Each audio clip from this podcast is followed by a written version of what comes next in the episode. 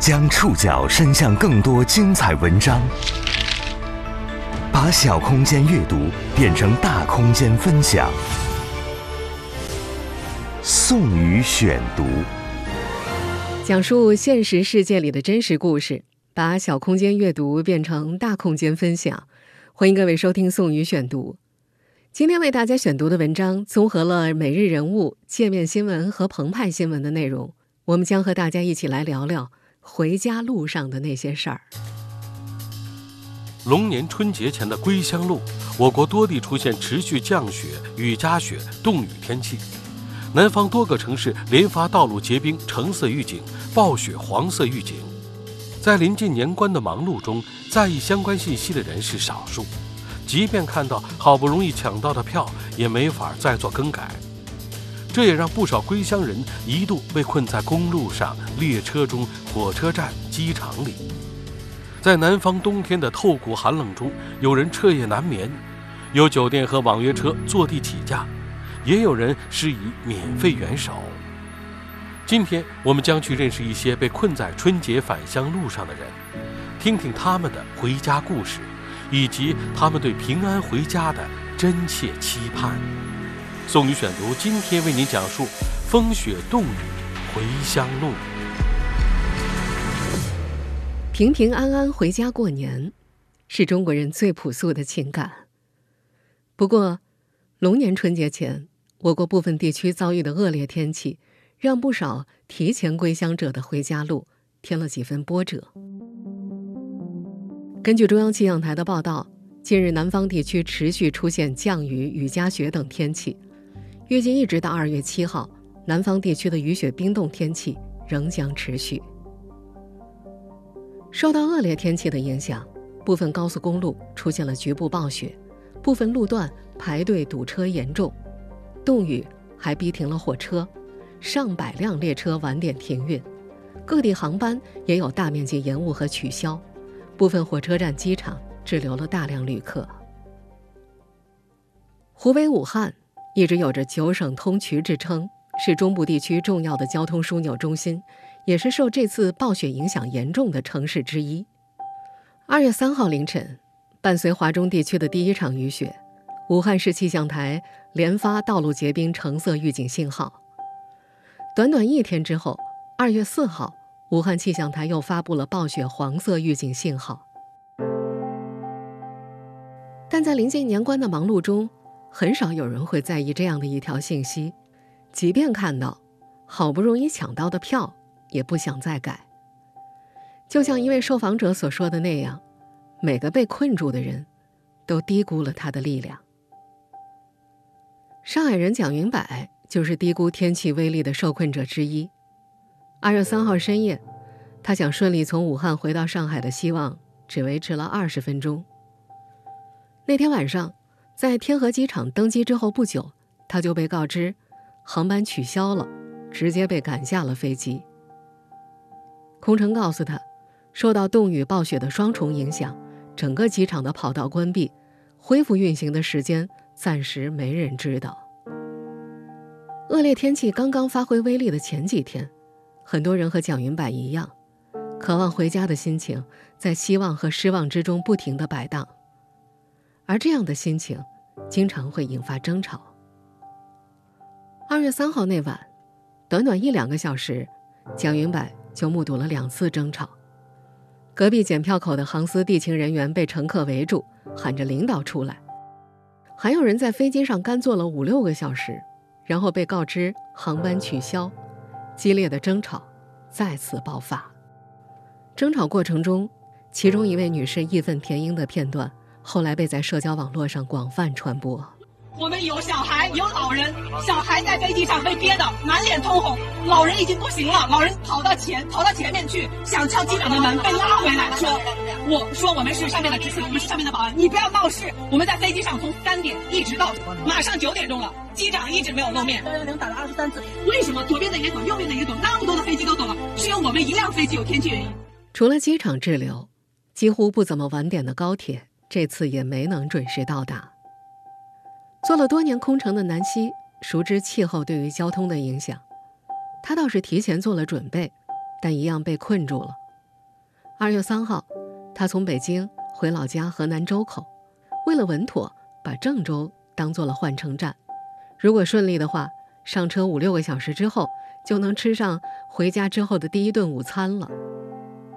可是暴雪打碎了他的希望，因为轨道积雪，高铁被迫降速，从三百公里时速突然降到了五十公里每小时，甚至中途来来回回停了三四次。到达郑州的时候，已经比预计时间延误了一个半小时。由于担心错过换乘，他临时把下一趟高铁改签到了十二点。结果到郑州，他才发现自己多虑了，上一班高铁也被困住了，甚至都还没有出发呢。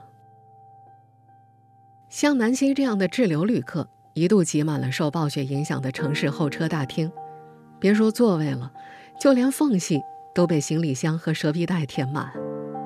没有人敢走开，延误的车次太多了，没法由高铁站统一广播，只能依靠工作人员在检票口拿着扩音器扯着嗓子喊。很多人害怕错过通知，连厕所都不敢上，只能站在原地等。这种谨慎不是没有道理的。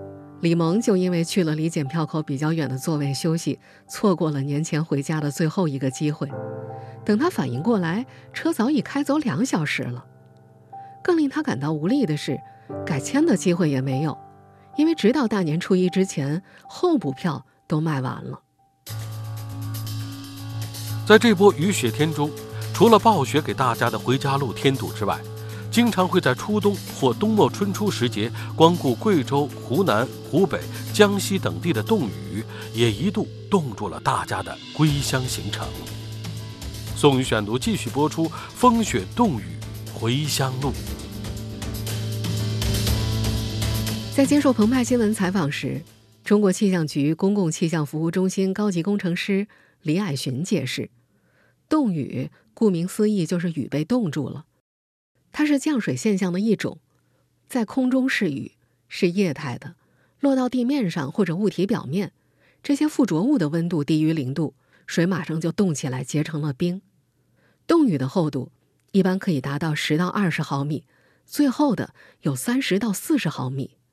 在这两天的社交网络上，有湖北人晒出了停在户外的车上的天然钢化膜，曾经引发全国网友的围观。这是我们湖北的冻雨子，抠都抠不动，下来测这个啥子？抠都抠不动。在社交媒体上看这样的钢化膜，觉得有些好笑。可是冻雨对于交通、电力和通讯的影响却是特别大的。如果落到公路上，会导致路面结冰，影响交通行车的安全；如果落到输电线路上，并且大量冻结的话，就有可能会压断电线杆，导致通讯供电中断。二月四号的时候，武汉铁路局就发布公告：近日，武汉局集团管内沿线所有地区普降冻雨大雪，导致铁路接触网覆冰、导电不良，岔道结冰转换不灵活，线路积雪，列车降速运行。冻雨让铁路接触线网覆盖上厚厚的一层冰壳，有沿途居民拍摄到，高铁列车缓慢前行，一路上电光火呼不断，惊心动魄。交通是一个环环相扣的大系统，不只是武汉，许多中部城市都被困在了这场暴雪冻雨里。根据不完全统计，截至本期节目首播前。河北、山西、河南、江苏、安徽、湖北、湖南、江西等近二十个省区市，一共发生公路路段拥堵阻断七百多次。尤其是郑州、武汉、襄阳、长沙等重要的交通枢纽城市的周边公路网，像途经河南、陕西、山西、湖北、贵州的京昆高速、二广高速、青兰高速、青银高速、兰海高速、包茂高速等公路的部分路段，影响特别大。对于被困住的归乡客们而言，被困住只是一个开头。当太阳落山之后，难熬的夜晚才刚刚开始。冷，几乎是每个异乡人对夜晚的第一感受。上海人蒋云柏在出差之前就收到了武汉当地朋友的警告：武汉正经历降温呢，特别冷，多穿点儿。他看了一下，最低零下二度。丝毫没往心里去，连秋衣秋裤都没带。当时他还不知道自己很快就会后悔这个决定。从二月三号开始，武汉这座城市仿佛被冰冻一样，路边到处都是被积雪冰凌压断的树木，装了防滑链的汽车在结冰的路面上也只能缓慢行驶。湖北的朋友们自嘲：“广东还在回南天呢，武汉已经率先回南极了。”那天，由于飞机停飞，蒋云白改签了第二天下午的火车，决定去武汉高铁站碰碰运气。可等待他的依然是没有尽头的延误。二月四号太阳下山之后，没有暖气的车站显得四处漏风，没穿秋衣秋裤的他感觉自己已经被冻麻木了。想要离开拥挤的高铁站和机场去酒店休息，同样困难。打车是要过的第一关。蒋云白把滴滴、高德所有的车型都选中，同时加价两百块，等了一个小时都没有司机接单。直到走出机场，当地的朋友才告诉他原因：附近有些司机啊在等待更加赚钱的机会，最好一次拉上四个人，每个人都加价两百块。他还发现，那两天，车站、机场附近所有的经济型酒店全部爆满，其余的酒店也以翻倍的速度涨价。前一天看还只要三百块，第二天就涨到了六百，连早餐都不含。像蒋云柏一样，这个冬天堵在回家路上的夜里，不少人第一次意识到没有暖气的南方冬天的威力。为了抵抗夜晚寒冷，他们尝试了各种办法。宋宇选读继续播出：风雪冻雨回乡路。在上海虹桥火车站，带着孩子回家的潘小河提前穿上了自己最厚的棉袄，还是冷得坐不住。但这位妈妈最担心的还是孩子，一边给儿子加衣服，一边催促孩子在大厅里尽量跑起来。而对在上海读研的胡静来说，远在河南信阳老家父母的期盼，中和了被困在高铁上一夜的痛苦。毕竟，每一分钟。都离家更近了。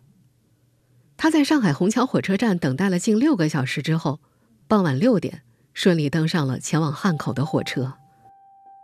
可是他没想到，这趟堪称他坐过的最慢高铁，全程行驶都非常缓慢，一直到凌晨十二点才以二十公里的时速抵达湖北黄冈麻城站附近。可就在这个冰冷的夜晚，列车彻底停了下来。广播里一直在安抚旅客，称是天气和列车协调的原因，但收效甚微。而每个旅客背后都有同样在焦急等待的家人。胡静的父母每隔两三小时就要和女儿打一通电话，实时沟通回家的进展。为了抵抗夜晚的寒冷，食物是获得热量最有效的办法。然而，餐车里能够加热的食物很快被一扫而光。只剩一些面包和饮用水。睡眠是第二种方法，而在一辆空间有限、到处都是人的列车上，就算想要短暂休息也是不容易的。乘务员和旅客在车厢间来回穿梭，胡静只缩在座位上，断断续续睡了大约一个半小时，直到第二天，也就是二月四号早晨六点，高铁才到达汉口。原本是五小时的车程。这次他足足花了十二个小时，原本买好的换乘车票也早就赶不上了。即便这样，这个年轻女孩也比很多人幸运。在更早之前，二月三号凌晨一点，前往汉口的动六三零次列车在抵达天门南站之后突然停电，很快车里的温度就降到了零下一度。人满为患的车厢内空气污浊。挨着饿又回不了家的乘客们，只能在寒冷里瑟瑟发抖地等待救援。冻雨直接影响了他们所在线路的供电设施。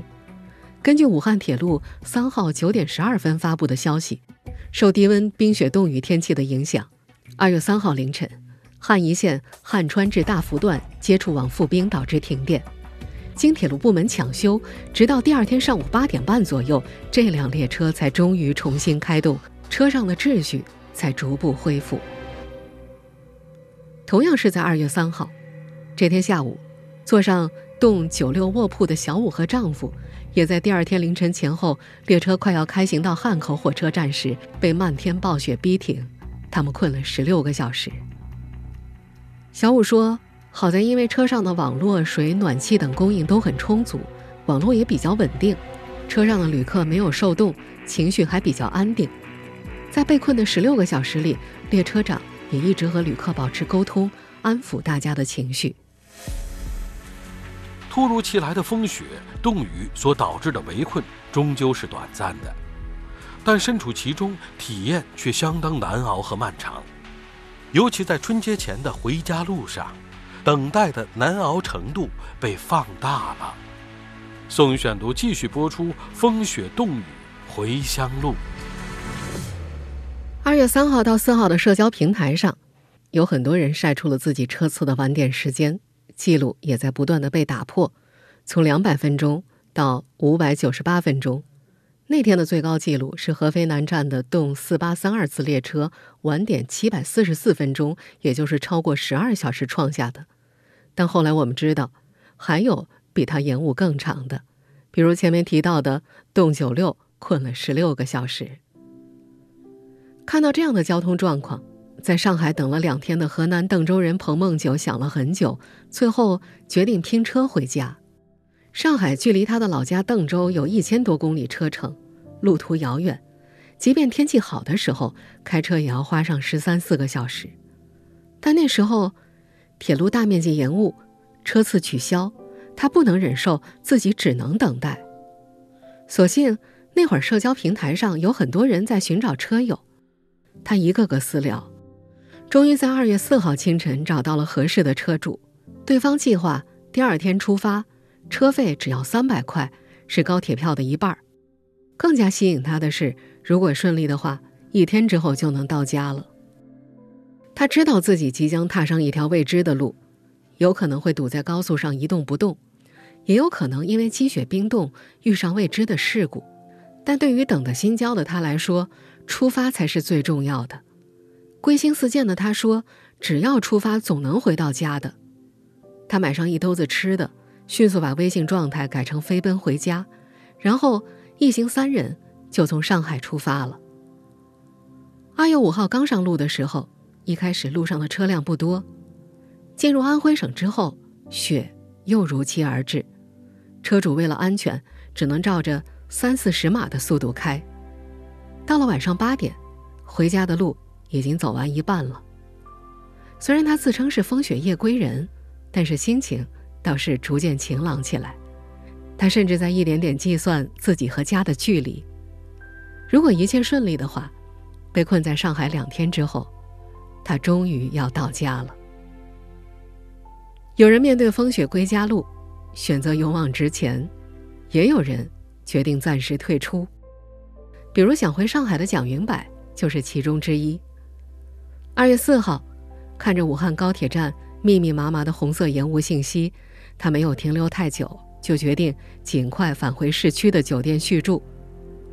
过年回家的计划被打乱了，但是他很快安慰自己，大不了的话就留在武汉过年嘛。虽然做好了最坏的打算，但好消息也很快传来。行了，然后动车段也是加紧修理嘛，把那个路况都稍稍微比昨天好转一些了，所以列车能正常开出来，然后我们旅客也逐渐的都能回家了，就比昨天好一点。我们现在听到的是本期节目首播的二月六号上午，新华社记者在武汉火车站现场探访。那时旅客大面积滞留的情况已经有所缓解了，虽然部分列车依然有延误现象，但相比之前情况已经好太多。国铁集团此前在接受媒体采访时也提到，目前受天气影响的铁路车站的运输秩序正在逐步恢复。在被困十六个小时之后，小五他们所乘坐的动九六列车终于在二月四号下午四点左右从汉口脱困。出发之后，一路行驶就变得顺畅许多了。原本小五和丈夫是要坐到石家庄站，然后再从石家庄站换乘到哈尔滨。但是因为前续列车晚点，只好退掉了后面的票。最后，他们坐动九六次列车到达终点站北京西站，是在二月五号早上五点前后抵达的。让小五感到特别有人情味的是，后面没有再收补票钱，而且他们到哈尔滨的车票也全额退款了。在小五看来，自己可能一辈子都会记得这次经历。被困中途，二月四号的早上，列车窗外下起了冻雨，像是冰雹一样直接砸到窗户上，发出噼里啪啦的声音。后来又下起了鹅毛般的大雪。他在接受界面新闻采访时说：“感觉自己仿佛像坐上了雪国列车一样。”他还告诉记者：“一路上看了很多的雪景，美，确实很美，也增加了不少人生经历。但是这样的经历，不想再体验第二次了。”春运是一年一度地球上规模最大的人口迁移，而春运也用道路作为纽带，把不同的人连接在一起。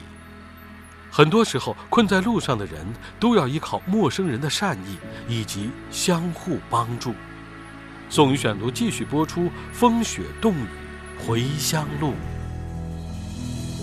被困在冰冷的春运路上，吃喝拉撒很快会成为大问题，尤其是对选择公路出行的人们来说，成千上万的人只能坐在大大小小的车辆里，缺衣少吃，瑟瑟发抖。湖北宜昌人徐顺用用“爬行”来形容被困在湖北仙桃高速的三天。他们一家五口十二月三号一早从武汉出发，驱车赶往三百公里之外的宜昌老家。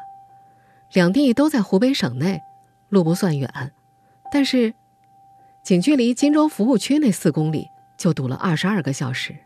七十多岁的徐顺用说：“一路上他只有一个念头，离开这里，回家过年。”同样是在湖北仙桃的高速路上，二月四号，小莫被困超过十六个小时。但这个年轻女孩已然是被困者中相对更幸运的一个，她被困在一辆房车里。这就意味着他能够喝到热水，吃上热饭，还拥有温暖的睡眠。对在寒冷冬夜堵在路上的人们来说，小莫所拥有的每一件都是奢侈品。但被困着不动，一切物资。都在快速消耗，油箱里的柴油只够三四天，蔬菜和矿泉水也只够两三天。如果继续拥堵，车子不能充电的话，电热毯也不能开了。同样因为被困，三十岁的湖北恩施人王亚楠这辈子第一次在马路上睡了一宿。他们一家三口十二月三号从深圳出发的，车开到湖南常德附近就堵得一动不动，卡在高速公路上。既没法前进，也不能后退，唯一的选择就是睡觉。进退维谷的远不止这一件事。冬天的汽车里，暖风不能一直开，否则容易一氧化碳中毒。但不开的话，车外温度又太低了，孩子会冻感冒。这位妈妈只能每隔一个小时定个闹钟，把暖气开一会儿，再关上。那一夜啊。他们一家三口就是这么暖一会儿、冻一会儿的挨过来的。被困在高速路上，上厕所也是大问题。距离服务区十几公里的路，成了世界上最遥远的距离。不少人忍不住，也实在找不到卫生间，就只能就地解决。提起被困在高速上上厕所的经历，三十岁的王亚楠多少有些不好意思。他说：“被逼急了，实在没办法。”就只能打开前后两个车门，在中间赶紧解决。而小莫的房车也解决了附近很多人的燃眉之急。四号早晨七点，有个女生敲了他的车门，希望能借个厕所，他立刻就让那几个女生都上来了。小莫说自己原来走川藏线自驾也是一个人，有时候也需要人帮忙。在停滞的高速路上。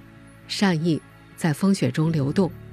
由于接连烧热水、用空调，小莫的房车遭遇了柴油告急。附近的卡车司机知道了，立刻就把自己的油卖了一点给他。虽然这点柴油只让油表微弱的移动了，但小莫已经相当满足了。被困了三天后，从广东东莞出发，计划自驾回陕西过年的涂永利夫妇，在湖北仙桃高速公路上最终脱困。也是通过老乡们的帮助和车主间的互助，涂永利在二月五号告诉澎湃新闻的记者：“二月四号天亮之后，被困的车主们和附近热心的老乡们开始想办法清理车辆上的积雪，又徒手把轮胎旁的积雪一一挖开。同时，人们自发地把车从雪里往外推。涂永利说：“一辆车得七八个人帮忙推，有个年纪很大的老爷爷也下来帮忙。大家就这样一辆接一辆地帮忙推，后边的车也跟着一步一步地往外挪。一直到二月四号十二点，涂永利前方的车辆终于开始移动了。因为路面依然很滑，他们只能以十码到二十码的车速缓慢移动。一直到二月五号下午四点。”进入陕西安康境内之后，一家人才吃上了被堵四天以来的第一顿热饭。截止二月五号晚，湖北全省高速公路缓行路段涉及九条高速，约四千台车。湖北省应急管理厅防汛抗旱处处长彭学文在接受央视采访时介绍，堵点预计二月六号全部抢通。在这场持续的风雪冻雨中。人们都有了一个共同的身份，被困在回家路上的人。也正因为这个共同的渴望，人们或许才能更加相互理解、相互支撑。二月五号，被困在火车站、买不到改签车票的李萌遇到了一位好心的值班站长。这位值班站长替素不相识的女孩想了办法，帮她改签到了第二天同一时间的车票。虽然只是站票，但李萌终于有了回家的希望。他说：“看着站长这几天熬出来的黑眼圈，上车之前一定得买杯咖啡感谢他。”为了助力回家的人们从冰雪中脱困，各地这些天也都在付出努力。受影响的城市大多组织了队伍，昼夜清扫道岔的积雪，同时安排专业设备除冰。除此之外，各地面对被困的旅客，也有相应的，比如开设滞留旅客区、发放爱心包之类的举措，也有老乡们自发为被困旅客提供热水。二月五号这天，也是三十岁的王亚楠一家从深圳开往湖北恩施老家的第三天。原计划三天，怎么也该到家了，但是接受采访的时候，他们已在路上耗费了几十个小时。被堵在湖南境内的时候，王亚楠看到，几乎附近所有的人都下来帮忙互相推车，十几个人喊了好多次“一二三”，车才挪动了一点点。他说，从这些艰难又笨拙的动作里，他体会出了一点久违的年味儿，那就是所有人冒着风雪互相帮助，只为奔向自己的家。正在收听节目的各位朋友，你回家了吗？我们要到除夕当天才能放假，你呢？你的回家路还顺利吗？这波雨雪天气要持续到七号，雨雪天路滑，路况复杂，希望每个归心似箭的人都能平安顺利到家。感谢各位的收听，本期节目综合了每日人物、界面新闻、澎湃新闻的内容。收听节目复播，您可以关注本节目的同名微信公众号“宋宇选读”。我们下期节目时间再见。